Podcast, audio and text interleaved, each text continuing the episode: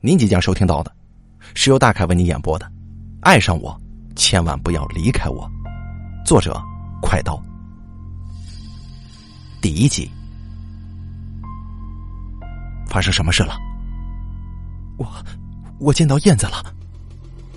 是你的幻觉吧？不，绝对不是。我不仅是见到他，我还听到他说话呢。他说什么了？他说。爱上我，千万不要离开我。不管你见到谁，现在都别想了，睡上一觉，休息好了再告诉我经过，好吗？假如昨夜之前于涛告诉我这样的事儿，我根本不会信。李梦燕失踪之后，一直没有找到尸体，我们都不相信她已经死了。有好几次，于涛在街上。把别人当做梦魇，情绪激动的跑过去喊燕子燕子，差点被人当成精神病呢。不过今天，我相信他不是认错人了，因为我做了一个噩梦。真正让我感到害怕的，不是噩梦的本身，而是在我醒来之后，于涛出现在我面前，他说他遇到了梦魇。他所说的见到梦魇的时间，跟我的噩梦发生在同一时刻。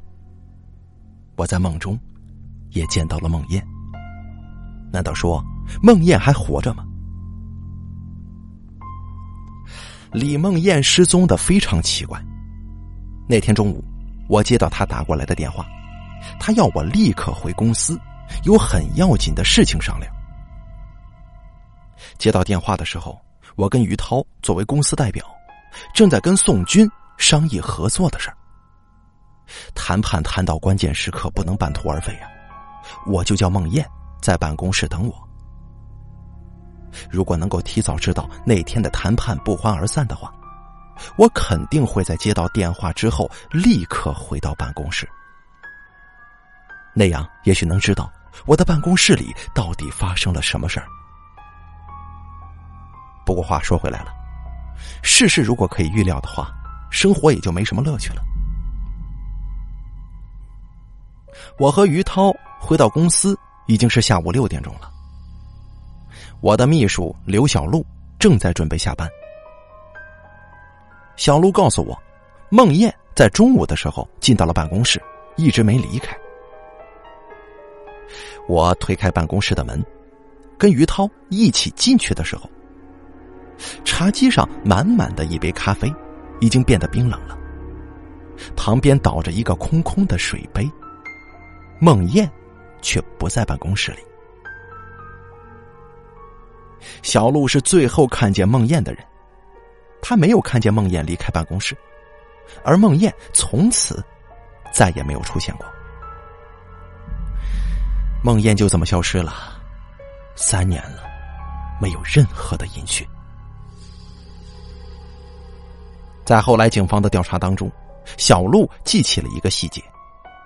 他说，孟燕中途也许离开过办公室，在他的印象当中，似乎两次看见孟燕经过他身边，走进办公室。不过，这线索对警方的帮助是不大的。警方经过漫长的调查，排查了许多线索，仍旧没有任何的结果。这一件失踪案。就此被搁置下来了。于涛醒来之后，把遇见孟燕的详细经过告诉了我。昨天他下班之后就到酒吧里打发时间，一直待到深夜。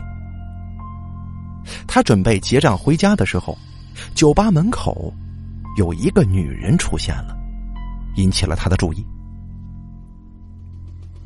他感觉这个女人很熟悉。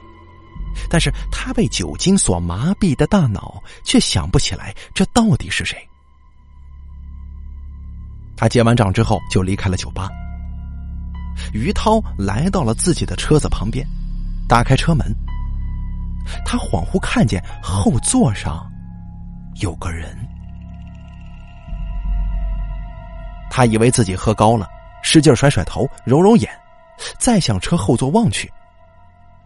这后座上的确坐着一个人，是刚才出现在酒吧的那个女人。他的冷汗冒了出来，脑袋也清醒了许多。他打开了后车门，借着昏暗的路灯，想看清那个女人的长相。是李梦燕呐！他突然明白了，为什么自己第一眼看到她的时候就感觉到熟悉。他虽然一直在思念着梦燕，但是当时的他却没有体会到一丁点的欣喜，反而觉得恐惧的感觉胀满了整个心房。那一刻，他感觉到梦燕已经不在人世了，而他看到的这个女人，虽然长着跟梦燕一模一样的脸，可是完全没有血色，双眼暗淡无神，直勾勾的盯着于涛。于涛吓坏了，他转身就往酒吧里跑。那是最近的，亮着灯、有许多活人的地方。在于涛拉开酒吧门的一瞬间，他听到了一个声音：“爱上我，千万不要离开我。”啊，这是李梦燕的声音。这一点于涛非常熟悉。他停下了脚步，他有点相信梦燕是真的回来了。他又回到车边，恐惧再次把他包围。车子里空荡荡的，什么人也没有。于涛就此说完了。我告诉他：“于涛啊，你心里想着梦魇，再加上酒精的作用，使你产生幻觉了。其实啊，你是并没有看见梦魇的，你更不会听到他说话，一切全部都是你的想象啊。”这样的解释很科学，也很合理。但是对于于涛起不到任何安慰的作用。于涛抱着头，痛苦的喃喃自语：“这，这绝对不是我的想象，我肯定见到他了，我听见他说话了。”其实我不能肯定，于涛所见所闻到底是幻觉还是事实。但是当我听完他的诉说，再回忆起昨晚的噩梦，我的心里。也感到恐惧了，这跟他的恐惧是如出一辙的。最不可思议的是，我梦中的经历跟于涛现实里的经历细节都是一样的。梦魇惨白的脸，直勾勾的眼睛，还有那句“爱上我，千万不要离开我”，都真实的没有一点梦的痕迹啊！我甚至怀疑。我跟于涛到底是谁在做梦？是他还是我呢？或者说，是我们两个都做了相同的噩梦？电话突然响了起来，是小路打来的。他提醒我下午安排了跟宋军见面。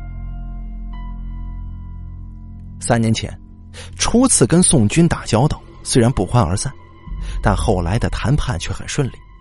两个公司合作愉快，一直到今天。宋军不但是我们最亲密的生意伙伴，私底下也成了我很要好的朋友。见到宋军，我问他的第一句话就是：“宋军，你相信这个世界上有鬼吗？”宋军阴森的回答：“有，咱们就是俩色鬼了。”在搞定公事之后，离开宋军的公司之前，我打了个电话向老板扎令杰请假，我要去见心理医生萧炎。萧炎就住在东郊的静观小区。三年前，李梦燕失踪之后，我有段时间一直失眠，是扎令姐给我介绍了萧炎。我第一次见到萧炎，几乎把他认成梦魇，因为。他们两个人出奇的像啊！也许正是因为他俩如此相像，我成了萧炎的常客，并且从病人升级成为朋友。我跨进电梯，看着电梯门缓缓合上，电梯里空荡荡的，惨白的灯光让我的心里涌起一种不安。到了十二楼，电梯门一打开，我三步并作两步，跨了出去。第二集，我回头望了望，即将关严的电梯仍旧空荡荡的。转身正要离开，眼角的余光飘到一个身影闪进电梯了。我忍不住再次回头，但是电梯门已经关严了。我突然觉得有点奇怪呀。我第一次回头的时候，电梯门已经只剩一条缝了，没有人能够从那的缝里挤进电梯，不可能的，绝对不可能有。那么，我眼角余光看到的那个闪进电梯里的身影是怎么一回事呢？难道我也开始产生幻觉了吗？也许来找萧炎是一个正确的选择吧。萧炎把我让进屋之后，坐回沙发，继续看着电视。电视上正在播放着一个心理访谈类的节目。这类节目里所谓的心理学专家使用的诱导跟解决方法，是得出的结论，基本上都不会真实的。萧炎不知是自言自语还是对我说：“那么，你既然觉得他们说的都不对，那么你怎么还看得这么起劲呢？”萧炎从电视上把目光移开：“你来是看我？”还是看病的，哦，我是来看你的，我也有点事情想顺便请教你一下。啊，什么事情？我朋友遇到一些怪事儿，奇怪的是，他遇到的事儿，我在梦里也遇到了。有可能是你听说了他说起的怪事儿，日有所思，夜有所梦吧。我做梦的时候，他可没跟我说过所遇到的怪事儿啊。而他告诉我的时候，我发现他遇见怪事的时间跟我做梦的时间几乎是同时的。萧炎沉默了一会儿，说：“那你抽个时间，把你那个朋友带过来吧。”累了一天了，回到家之后，我倒头就睡。然而，急促的电话铃声把我吵醒了。我看了看时间，已经是深夜两点多了。我拿起床头的电话，听筒里立马传来一阵电流声。我正纳闷呢，一个熟悉的声音就传了过来：“既然你爱上了我，就千万不要离开我。”我当时心里就是一惊，跳下床，打开了房间里的灯。灯光亮起，我看见李梦燕坐在沙发上。他手里拿着一部手机，就是他，在给我打电话。燕子，是你吗？我试探着问了一句，但是他没有回答。我强行压住心中的恐惧，慢慢的走上前。恐怖的事情出现了，我看到他像烟一样，逐渐的在消失。我当时紧张的说不出话来，呆呆的看着他在我的眼前消失。他只剩下一张苍白的脸，跟脸上直勾勾的眼睛了。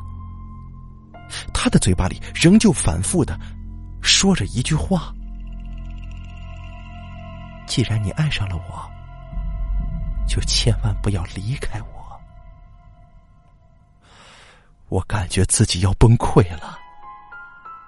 我抱着头，使劲堵住耳朵，冷汗直冒，嘴里大口大口的喘着气。我坐在床上，等着心跳慢慢平复。我轻揉着太阳穴，想让自己平静下来。我又做梦了，梦境真实的让我心寒。后半夜，我在床上辗转，不知何时沉沉的睡了过去。床头的电话又响了。那铃声狠狠的刺激着我还没有恢复的脆弱神经。天色已经放亮，我望着铃声大作的电话，我在犹豫到底是接还是不接呢？我害怕这又是一个梦，我害怕噩梦重复的折磨我，我甚至害怕梦中的一切在现实里重演。我终究还是提起了电话，我听到了于涛的声音，我那颗悬着的心终于落下来了。于涛叫我上午陪他去一趟警局。我问他什么事儿，他说去了就知道。半个钟头之后，于涛在我家楼下狂按喇叭。我看他魂不守舍的样子，我把他赶到了副驾驶座上。哎，去警局干什么呀？我问他。早上警察局打来电话，说是在郊外发现一具腐烂的女尸，已经辨认不出是什么模样了。第三集，这警察发现女尸关你什么事儿啊？莫非你是变态杀手，犯事儿了？我调侃道，希望可以缓解一下沉闷的空气。女尸遗留的手机卡上存储着我的电话号码，警方让我去辨认遗物，看看能否找到线索。那你自己去不就行了？你干嘛拉上我呀，红哥？我感觉这个女尸是梦魇呐！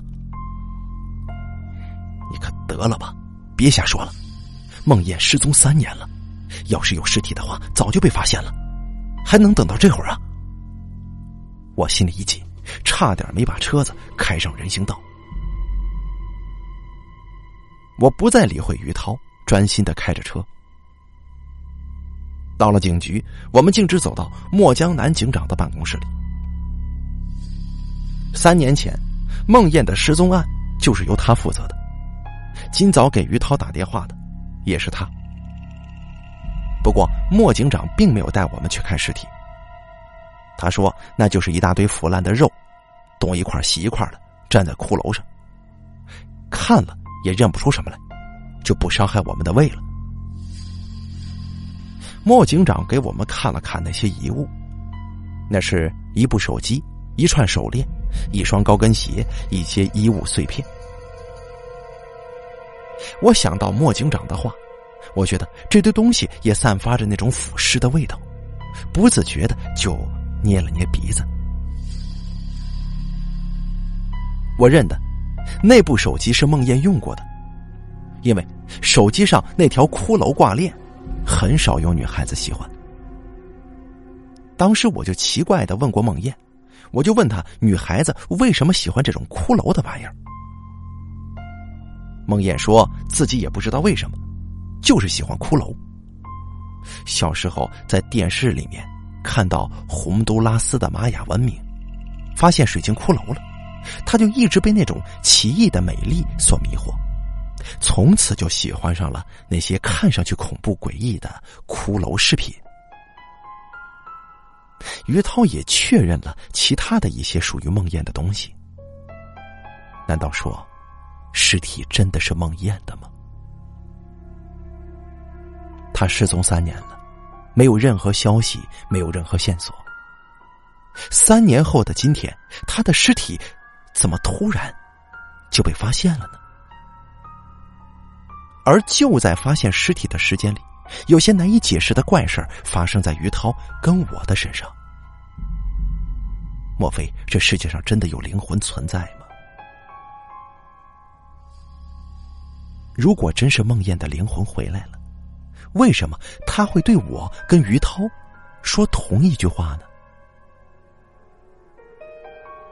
他跟于涛是恋人，但是我跟他称兄道弟，爱上他的这句话从何说起啊？我办完手续，拉着于涛离开了警察局。我想起跟萧炎的约定了，就把车子开往静观校区。萧炎把我跟于涛领到了书房里。书房内的陈设很简单，一张气派的办公桌靠在窗前，桌后却是一把老式的躺椅。正对办公桌的地方摆了一张沙滩椅，应该是为病人准备的吧。在来萧炎家的路上，我告诉于涛，要见的是一个心理医生的时候，于涛很不满。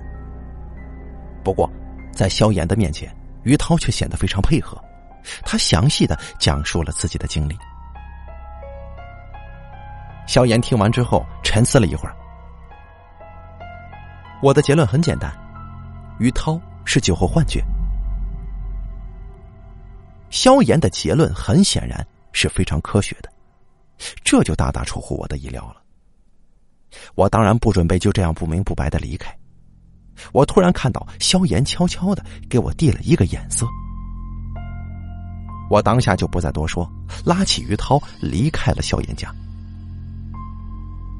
我刚要跨进电梯，我猛然间听到身后的于涛嘶哑着嗓子喊道：“燕子！”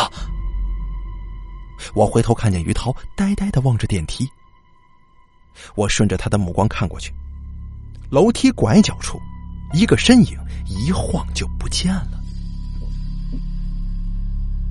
我快步追了过去，我追到楼梯拐角，但是没有见到任何的人影。我又顺着楼梯扶手的缝隙往下看，整个楼道安静的如同夜晚。我放弃了往下追的打算。转身走回电梯，于涛不见了，电梯门也已经关上。一阵轰隆隆的奇怪声音传来，我下意识的抬头，电梯上的数字正在飞快的变化着。第四集，轰的一声巨响，数字停在了负一，闪了闪，熄灭了。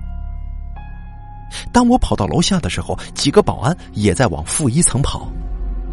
其中一个对着对讲机吼道：“赶快打幺幺零，电梯出故障了，恐怕摔死人了。”我把于涛的死讯告诉了扎令姐。扎令姐吩咐我将于涛的死讯通知宋军，安排人接手于涛的一切业务。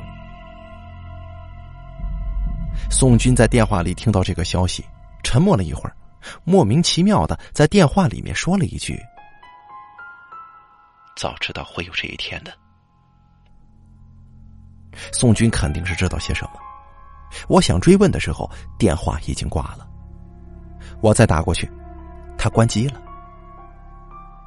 我想应该找宋军当面问一问，我心里就是这么想的。当我找到宋军的时候，是在他的家里。茶几的烟灰缸堆满了烟头，四处倒着几个啤酒瓶子。宋军，你怎么了？宋军抬起头，醉眼迷离的望了我一眼。我在他的眼中看到的是悲伤和绝望。宋军看了看我，把手里的酒瓶递给了我。下一个就轮到我了。他喃喃的说：“怎么回事啊？你说清楚点。”我抓过酒瓶摔到地上。这是，这是李梦燕在报复呀！我们对不起她。什么？梦燕的失踪是你们干的，是不是？不是的，不是的！宋军绝望的吼了起来。既然不是你们干的，那为什么他要报复你们呢？我抓起宋军，恶狠狠的问，但是宋军却不再开口了。无奈之下，我准备离开，正要跨出房门的时候，啊，红哥，你别走！宋军有气无力的说。他靠着沙发的一角，脸上写满了悲伤和恐惧。红哥，救救我吧！我把一切都告诉你。宋军像是自言自语的说道：“红哥，你还记得三年前的那个酒会吗？在酒会上，于涛跟我走得很近，我以为是业务关系呢，他在跟我套近乎什么的。后来我才知道，他是个同志啊。但是我知道的时候已经晚了。那天晚上喝酒喝的太多。”我醒过来的时候，跟于涛赤裸着身子躺在同一张床上。我头疼欲裂，脑子里却无比清醒。我记起了昨晚疯狂的事儿，我他妈的居然被于涛这个混蛋！我，我恨不得杀了他。但是，我看见他的样子，我却下不了手了。我仔细的回味着那种另类的刺激跟快感。也许我的骨子里也是一个同志吧。我跟于涛有了这种关系之后，他渐渐就疏远了李梦燕了。李梦燕也感觉到了，他曾经找我问过，我当然推卸的是一干二净啊。从那以后，我们开始害怕李梦燕，交往也变得更加小心了。李梦燕当时说过，她说她只要找到证据，就会把我们的关系公布于众的。正当我们坐立不安之时，老天爷开恩呐，李梦燕失踪了。我怀疑是于涛干的，我问过他很多次，他都不承认，我就不再问了。毕竟李梦燕失踪，受益的可是我们两个人呢。但是最近，李梦燕却出现了，而且她，她出现的很诡异呀。于涛遇到李梦燕的事儿。是千真万确的，那绝对不是他的幻觉。因为他遇到李梦燕的时候，我正跟他在一起呢。我感到恐惧，但是于涛的恐惧却远远的超过我。我越来越感觉到是他害了李梦燕，李梦燕的灵魂回来报仇了。红哥呀，我求你救救我吧，我不想死。李梦燕不是我害的。他不是一直最听你的话吗？你告诉他，是于涛害的，是于涛害的他，跟我没关系啊。虽然我很早就听人传说宋军跟于涛的关系，但是他们的关系从宋军的口中得到证实，确实让我震惊了。李梦燕平时大大咧咧的，待人豪爽仗义，颇具男子汉气概。所以会跟我称兄道弟。第五集，当年于涛追求梦燕，我就觉得奇怪，为什么他放着这么多追求他的美女不要，偏偏喜欢上了孟燕的这种假小子类型的？后来他遇到了宋军，心里的断背情节被点燃了，他就移情别恋，背叛了孟燕。当他与宋军的感情和地位受到来自孟燕威胁的时候，只得痛下杀手，让孟燕失踪。现在孟燕回来寻仇，所以于涛死了。可是为什么孟燕在失踪三年之后才开始他的报复呢？为什么他又出现在我的梦中？为什么他会对我说那样的一句话呢？难道这一切用梦魇的鬼魂复仇就可以解释吗？我害怕宋军再出事，安排小路到他家附近盯着，然后驱车去找萧炎。我来到萧炎的楼下，于涛出事的那个电梯关闭着，挂着一块正在维修的木牌。我上了另一部电梯。在电梯门合拢的一瞬间，我从门缝里看到一个人影晃过。电梯开始上升，我的心提到了嗓子眼儿。在这个狭小封闭的空间之内，我感觉到了前所未有的恐惧与无助。那天在于涛的身上发生了什么事儿啊？同样的事情会不会，会不会也发生在我的身上呢？敲开了萧炎的门，眼前一张惨白的脸直直的盯着我。要是他不开口的话，也许我会撒腿就跑啊！进来吧，我在做面膜呢。进屋之后，我对萧炎说：“没想到于涛会在你家门口出事儿，你没有被吓着吧？”吓着倒没有，就是有点意外。电梯是有专人维护的，不应该坏呀。萧炎从冰箱里拿出一罐可乐递给我，怎么，你忘了？我是从不喝可乐的。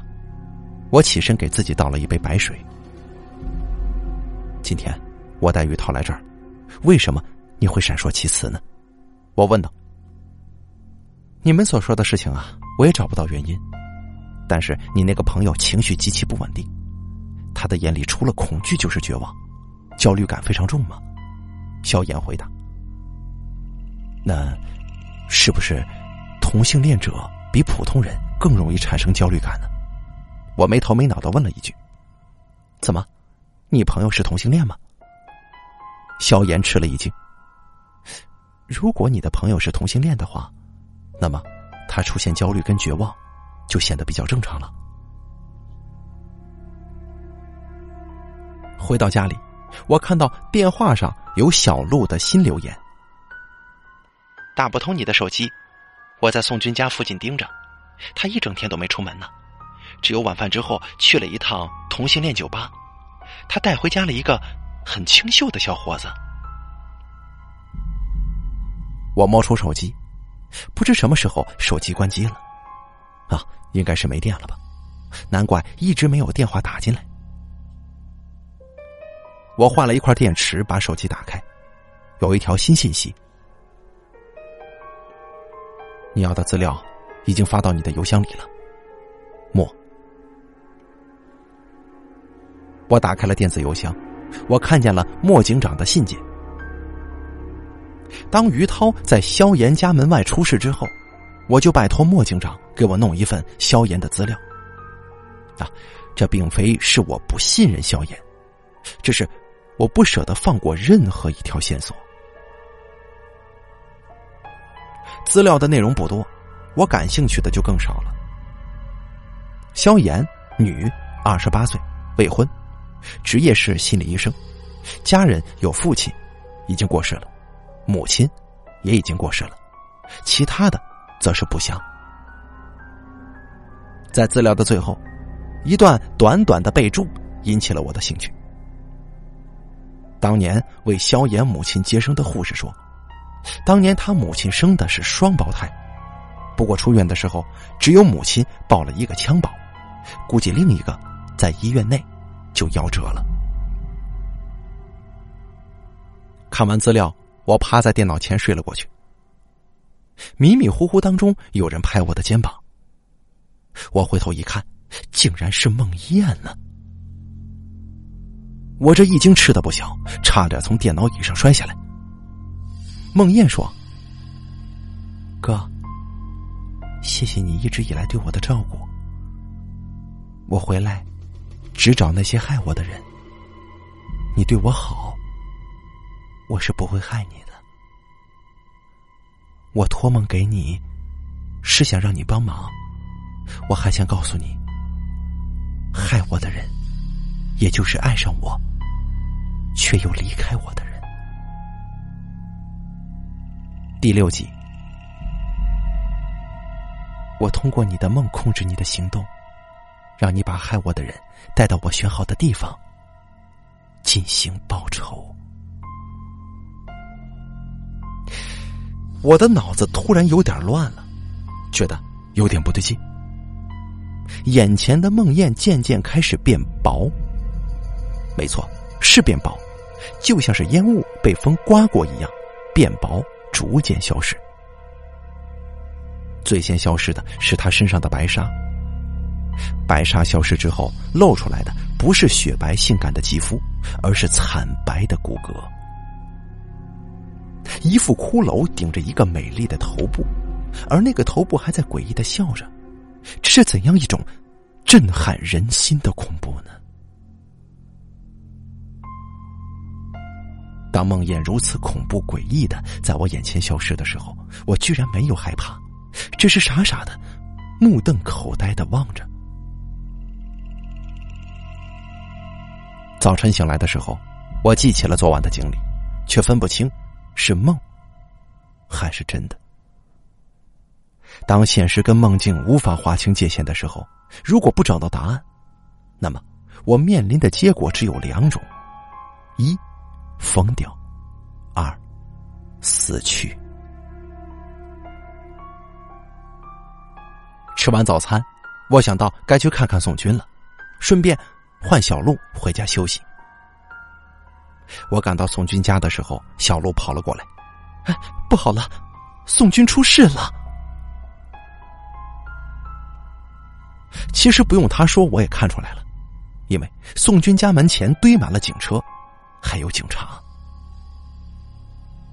我下车想往里走，莫警长突然闪了出来，把我拦住了。莫警长，宋军是不是被人害了？哎呀，不知道啊。那屋子里究竟发生了什么事啊？不知道。那宋军是死是活？不知道。你，你这一问三不知的，警察怎么当的？什么都不知道，你来干什么来了？还搞这么大阵仗，带这么多警察和警车？有人报案，我当然得过来。就算我知道，也没有告诉你的义务。你又不是我的上司，你该忙什么就忙什么去，要不我就告你妨碍公务了。好你个莫江南呐，怎么跟我打起官腔来了？哎呀，我现在真的是什么都不知道啊！等出完现场一会儿才会知道一些事儿吧。要不晚上约个地方，我再告诉你。好，不见不散。我拉着小路离开了宋军的家。回到公司之后，我闯进扎令姐的办公室，她正在签着一份文件。见我进来，她说了一句：“坐吧，等我签完这几份。”她签完之后，抬起头来问我：“有什么事儿？”扎令姐，我想问你一点事儿。你要问什么呢？于涛出事了，你为什么一点也不吃惊呢？为什么又叫我告诉宋军呢？于涛的办事作风还有生活习惯，都注定他早晚会出事的。我叫你告诉宋军，是因为工作需要。跟宋军公司的业务，除了你手上的，就全部都是于涛在管了。他死了，我当然得知会宋军一声啊。那，扎姐，你知不知道于涛跟宋军之间的关系啊？啊，我听人议论过，不过这是他们之间的私事。只要不影响我们的生意，我就不用过多干涉嘛。现在宋军也出事了，啊？这是真的吗？你打电话问问宋军的公司，现在谁管事啊？尽快把关系落实好，不要影响咱们的业务呀。扎令姐对我的问题回答的是滴水不漏，我只得起身告辞。我感到。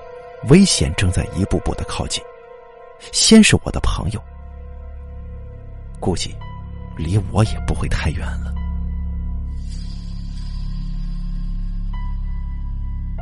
回到家之后，我在房间里茫然的走来走去，突然觉得好累啊！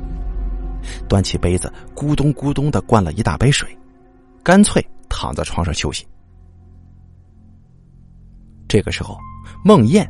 又来到我的床前了，他对我说：“哥，我来跟你告别了。于涛回到我身边了，他不会再离开我了。哎，于涛啊，快过来，跟咱哥道个别吧。”孟燕回头叫，只见于涛穿戴整齐的走过来，对我笑了笑：“红哥。”你放心吧，以后我一定好好的待燕子，我再也不离开他了。第七集，突然，于涛身后闪出一个人，是宋军。宋军一言不发，拉起于涛就跑。于涛一只手还被李梦燕拽着，梦燕一边大喊：“哥，帮帮我！宋军要抢走于涛呢！”他还一边死死的拉住于涛，宋军也使劲拖着于涛的另一只手。只见于涛的身体被越拉越长，几乎要变形了。砰的一声，于涛的身体被宋军跟孟燕拉成两半。一片红色的血雾迷住了我的眼睛，我大叫一声，就从梦中醒了过来。天色已经是傍晚了，该去见莫警长了，希望从他那里能够得到有用的信息。我在君豪大酒店定了位置，跟莫警长约好在七点的时候酒店里见面。刚落座，莫警长就到了。酒过三巡，他只顾埋头吃菜。喂，我说老莫呀，咱俩除了喝酒，好像应该谈一点正事吧？我憋不住了。莫警长放下筷子，端起红酒喝了一口，又从兜里掏出一支烟，点上，慢条斯理的说。问吧，想知道什么呀？我什么都想知道，你有什么就说什么。哈，那我带你去警察局的档案室慢慢看吧，保管你想知道的，什么都有。行了，我算服了你了，你可别闹了，你就说一说宋军家发生了什么事儿，怎么值得你莫大警长光临大驾呢？是这样的，我们接到一个男人的报案电话。说是有人被害了，就赶到现场。据报案人说，昨晚他才跟宋军认识，宋军请他到家中喝酒。早上醒来的时候，却发现宋军死在了床上。莫警长吐出一串烟圈，我感慨的说：“宋军还是死了。”莫警长一脸不屑：“你听我把话说完行不行？”当时我们到了现场，发现宋军倒卧在床上。法医检查之后认定他并没有死亡，只是假死。不过用了所有的方法都不能把他唤醒。这最奇怪的是，昏迷的宋军，他的脸上一直带着一种非常奇怪的笑容。我们把他送到医院严密监护，但是监护的结果却更是奇怪。你猜，奇怪在哪儿了？在这个节骨眼上，莫警长竟然卖起了关子。我哪猜得到啊？你快说呀！我给莫警长倒满了酒。这个宋军呢，虽然昏迷不醒，但是每隔一段时间，他就会出现呼吸加快、血压上升等等体征，同时皮肤的颜色会加深，全身的肌肉也会产生随意或者不随意的收缩。其中包括面部扭曲跟手足痉挛的现象。那你们就没有查一查报案的男子吗？查了，没什么疑点的，他就是一个同性恋者，经常在酒吧混的。警察一吓唬，就什么都交代了。宋军在同性恋酒吧认识他之后，就给了他一大堆钞票，他就跟宋军回家了。不过呀。宋军到家之后，却把他赶到另一个卧室里去睡觉，什么也没干呢。早上的时候，他看到宋军的卧室门半掩着，宋军赤裸的躺在床上，就推门进去，想跟宋军亲近。但是走近之后才发现，宋军好像没有呼吸。他吓坏了，赶紧就报案了。听完莫警长的叙述。我感觉所有的事情好像都是独立发生的，但是又有一条若有若无的线，把这些事情就串联起来。可是我始终感觉不到这线头在哪儿。更要命的是，这条线就在我的身边，让我时刻感觉到危险正在一步又一步的靠近。这到底是灵异事件，还是有人在幕后搞鬼？我必须尽快找到答案，否则下一个出事的就算不是我，我的神经也够崩溃了。那么，我应该从什么地方找出线头，然后顺藤摸瓜揭开真相呢？我现在感觉，只有萧炎可以帮我，而且我也想亲口问他一个一直想问的问题。他悠闲的坐在沙滩椅上，眼光随着萧炎在屋里来来去去。他终于忍不住了，饿着脸对我吼道：“我帮不上什么忙的，我只是一个心理医生，我不是警探，我也不是侦探。你要调查什么真相，你自己去吧，你可别想拉上我。”第八集，你的朋友出事是意外，你做的梦是你本来就是个病人，你找我看病可以呀，其他的事情免谈了。我微笑着看着他，你真的不想知道李梦燕的死活吗？她有可能是你的孪生姐妹呢。你听谁说的？萧炎愣了愣，谁说的不重要。重要的是，你想不想知道他失踪的真相呢？我不想。为什么？你不觉得我跟我朋友遭遇的事情跟梦燕的失踪是有关的吗？你觉得呢？肯定有啊，而且里面还藏着不为人知的阴谋。我想揭穿这个阴谋，找出幕后主使，所以我需要你的帮助啊！你到底想我怎么帮你啊？难道？你已经有了怀疑的对象吗？有是有，但把握不大。具体需要你怎么帮，到时候我会告诉你的。现在，我想问你一些事情。你想问什么？有关你跟梦燕的事儿。好吧，我带你去个地方，然后把一切都告诉你。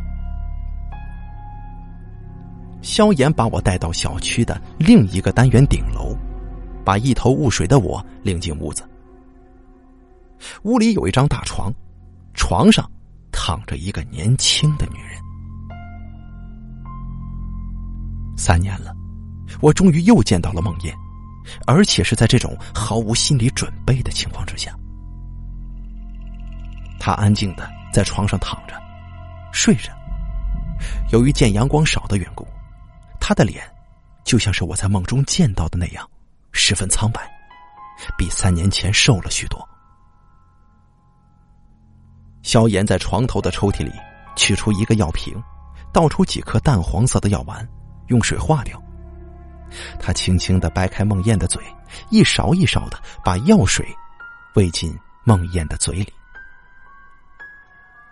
喝完药水，萧炎拉着梦魇的手。在床沿先坐下。妹妹，红哥过来看你了。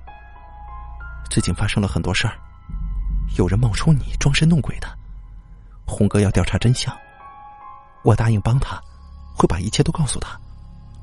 你好好保重吧，我们会常来看你的。跟孟燕说完话，萧炎让我陪一会儿燕子，他去准备午餐。我呆呆的坐在床前，望着梦魇，脑子里百思不得其解：为什么梦魇会被萧炎藏着，并且成为了这种类似的植物人呢？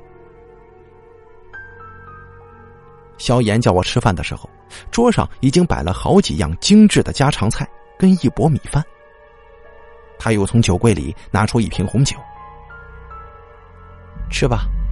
一边吃，我一边告诉你一切。萧炎倒了两杯红酒，递给我一杯，自己端起一杯，抿了一小口。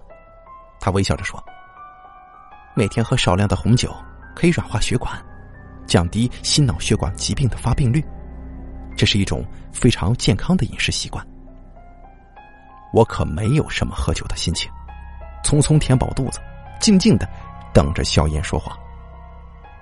我跟梦燕生下来就被分开了，但是我们很小就知道对方的存在。也许是因为我们是同卵孪生姐妹，互相之间有着心灵感应吧，能够感应到对方的存在。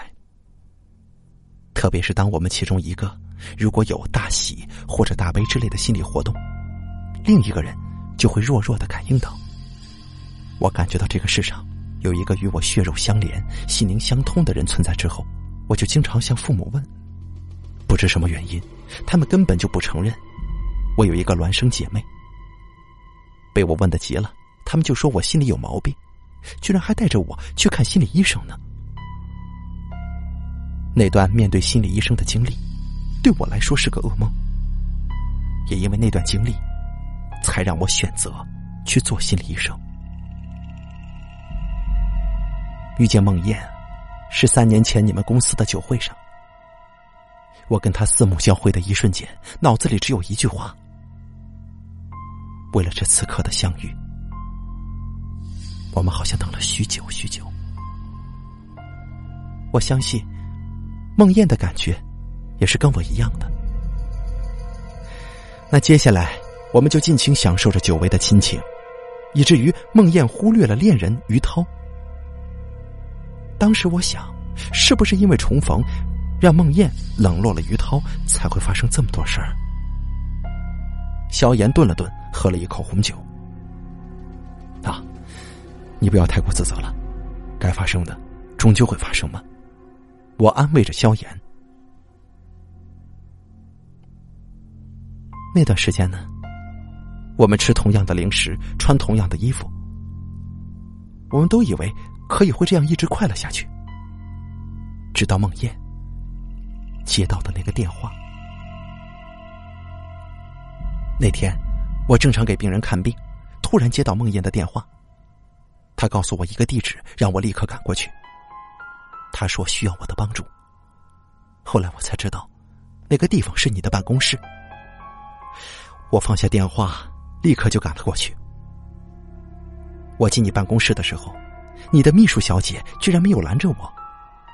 也许啊，她把我认成梦魇了吧？进去之后，我吃惊的发现，梦魇昏倒在沙发上，嘴角吐着白沫。我吓坏了，又不敢声张。我担心害他的人还在。我趁你的秘书接待一个客人的时候。我就搀着梦魇离开了办公室。带回他之后，我查出他服用了大剂量的精神抑制剂。经过抢救，性命是保住了，但是脑神经却被药物永久的损害了。我想不出是谁会这样害他，我也暗中调查过，但是毫无收获。我不敢把他的消息告诉给任何人，因为。凶手没有抓到，他的危险就会一直存在。三年来，我就这样一边调查，一边照顾他。萧炎说到这儿，我打断他的话说：“在你坚持不懈的调查之下，你查到梦魇的恋人于涛跟宋军是同性恋关系，你就认为害梦魇的凶手是他们。”然后借着自己跟梦魇长得一模一样来装神弄鬼，下手害了于涛跟宋军，为梦魇报仇，对吗？我就知道你会怀疑我。你推断的，我心里也想过。不过这些想法是在知道于涛跟宋军的关系之后才有的。那个时候，该出的事情已经出了。我不是侦探。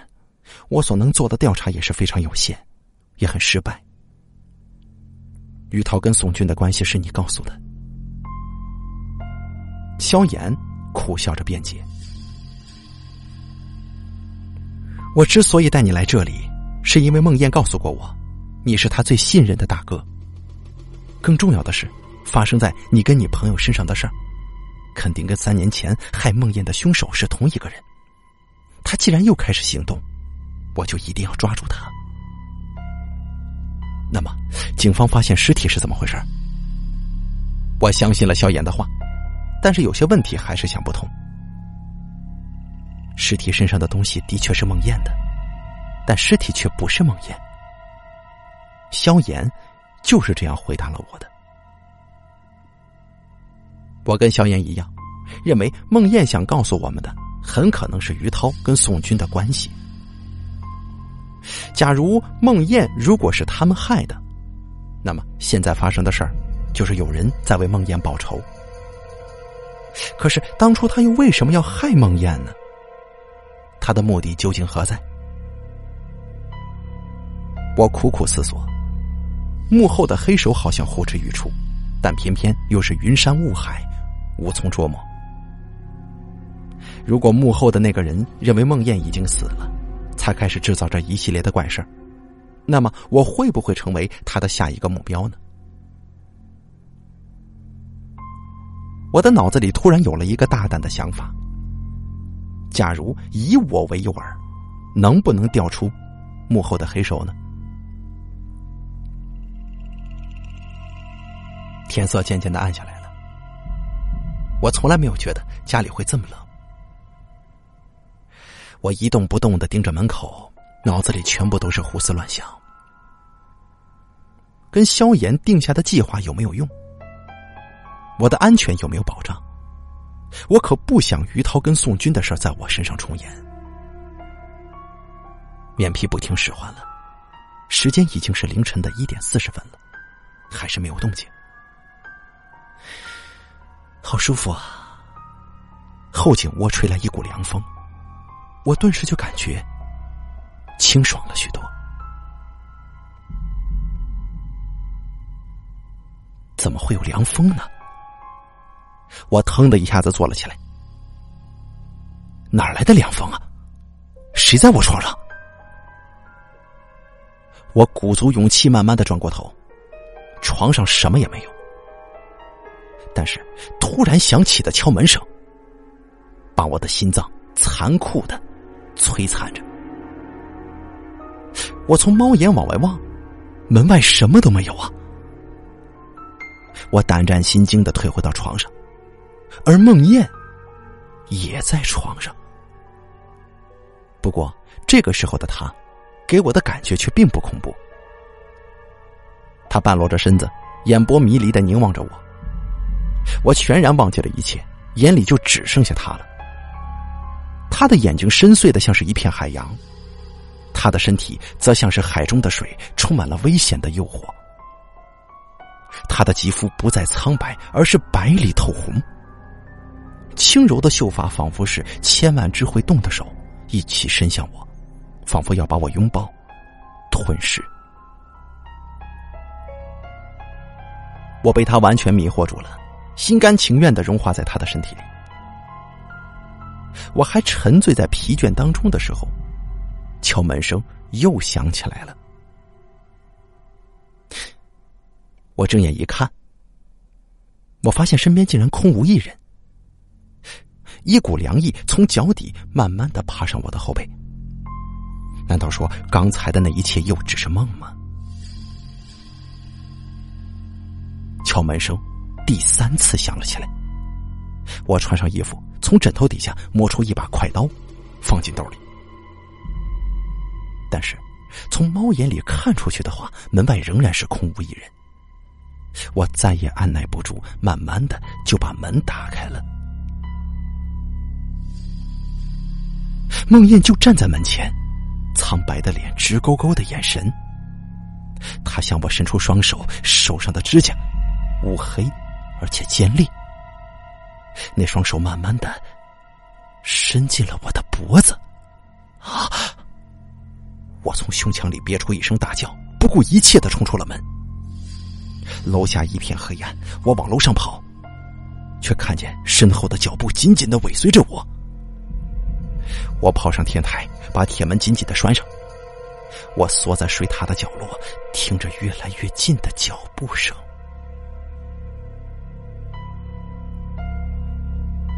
门栓缓缓的打开了，从门里走出来的，是我的噩梦。他慢慢的靠近我，我快要崩溃了。突然，我的手接触到了兜中的快刀，我掏出刀子，不顾一切的挥舞着，冲向我的噩梦。但是，当的一声，刀被一股巨大的力量挡飞了出去，手腕麻木的，似乎不再属于我。我眼前的一切突然变得清晰起来。我看到扎令姐正扶起跌坐在楼道口的孟燕，莫警长站在他们的身旁，手中举着枪，枪口对着我。那不是梦燕，是萧炎。你、你们……我迷茫的望着他们三个人，而扎令姐说道：“何红。”你还记得三年前吗？那天你醉醺醺的闯进我的办公室，痛哭着告诉我，你深爱的女孩移情别恋了。那个女孩跟你青梅竹马，你像哥哥一般呵护她，你还说你最大的幸福就是让这个女孩幸福。不幸的是，那个女孩爱上了别人，而她爱上的人，周围的人都说是一个同性恋。你可以忍受那个女孩不爱自己，但是你却不能忍受她得不到幸福。后来，那个女孩竟然失踪了。虽然警方找不到任何线索，但是你却怀疑是他所爱的那个同性恋干的。你要为他报仇，可是那个同性恋也是你最好的朋友。你被理智跟冲动互相煎熬，你整夜整夜的失眠。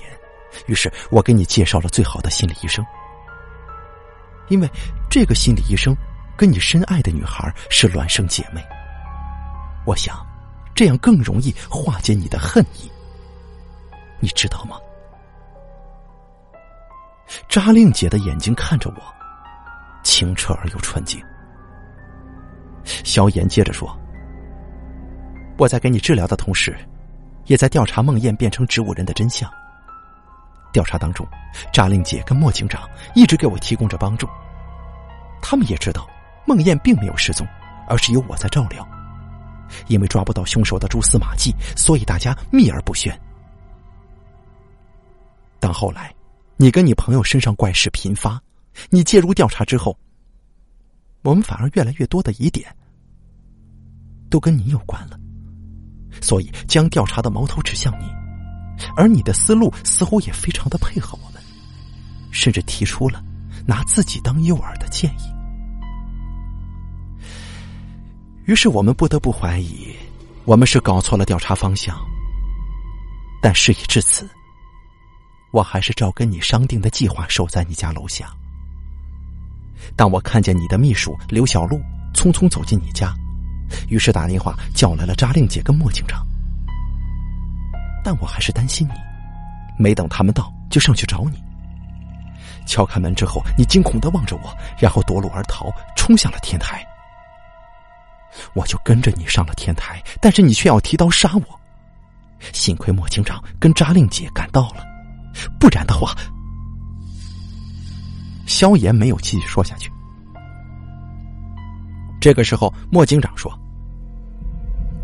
我们在调查李梦妍失踪的案的过程当中，其实很快就查到了他的下落。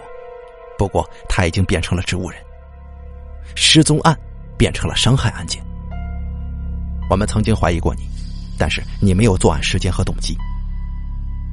当你去找萧炎，告诉他有关于李梦燕的怪事发生在你跟你朋友身上的时候，我们就意识到，这一定跟三年前的案件有所关联。为了找到谁在幕后制造这一切，我们就假借发现李梦燕的尸体来传达这种信息，以促使幕后的黑手进行下一步的行动。果不其然呢，于涛跟宋军先后出事，证明有人在为李梦燕报仇，而这个人很可能就是你。于是我们详细调查了与你有关的一切，甚至还在扎令的帮助之下提取了你办公室里专门给自己配备的饮水机里的水，而化验的结果是里面溶解了大量的精神抑制剂和致幻剂。当我们在调查当中看到了你过去的病历，真相才开始浮出水面。谁也没想到啊，你一直就是患有严重的人格分裂症，还有梦游症。而且你的人格分裂症只有在梦游的时候才发作。你在发病的时候做过的事，醒来之后根本就不会留下任何记忆。你知道自己有病，却下意识的要忘记。你成功了，但是你需要长期的服用大量的精神抑制剂，来控制自己发病。于是，你把药水当做日常饮用水，随时饮用。当李梦燕失踪之后，你的病就复发了。不发病的时候，你是一个正常人；发病的时候，你开始了自己都不知道的复仇之旅。为了给李梦燕复仇，你利用了喜欢自己的秘书刘小璐，有意识的引导她一次一次的在自己面前扮演李梦燕。当你觉得时机成熟之后，就安排刘小璐扮成李梦燕的样子出现在于涛的眼前，制造一种李梦燕的灵魂在复仇的假象。之后，你制造机会，你带着于涛去看心理医生，然后弄坏电梯，在萧炎家门外把于涛就杀掉了。你复仇的下一步，就是买通一个同性恋酒吧的鸭子，利用致幻剂以及人为制造的恐怖，让于涛同性恋的情人宋军，在高潮的时候被活活吓成植物人。你制造的恐怖一定非同寻常。才会让宋军在昏迷之中一次又一次的重复那一瞬间的经历。发病的你有条不紊的进行着复仇计划，而现实里的你却又追查着发生在你跟你所谓的朋友身上的怪事事实上，你是在追查着另外一个自己呀。但是有一点，也许你永远也想不到：三年前李梦魇失踪的时候。是发现了你的病，想介绍萧炎给你治病，但是却误喝了你办公室那台饮水机里的水，变成植物人的。我惊呆了，我不相信他们所说的一切，我绝对不信。我想逃下楼，却看到于涛跟宋军在莫警长身后的楼道上。我突然很害怕周围的一切。我想找个地方躲起来，那边有好大一块黑布啊！我得躲进去，我必须要躲进去才行。我听到扎令姐、萧炎还有莫警长都在叫着我，把自己躲藏起来的感觉可真好啊！我飘起来了，好舒服呀！我看到了我跟梦燕长大的乡下。田野里有两个小孩子在做游戏。小男孩双手搂着小女孩，一本正经的说：“从现在起，你就是我的新娘了，我会一辈子都对你好的。”小女孩伸出小手指说道：“那你要答应，既然爱上我，就千万不要离开我。”好，我答应。两只小手指头紧紧的勾在了一起。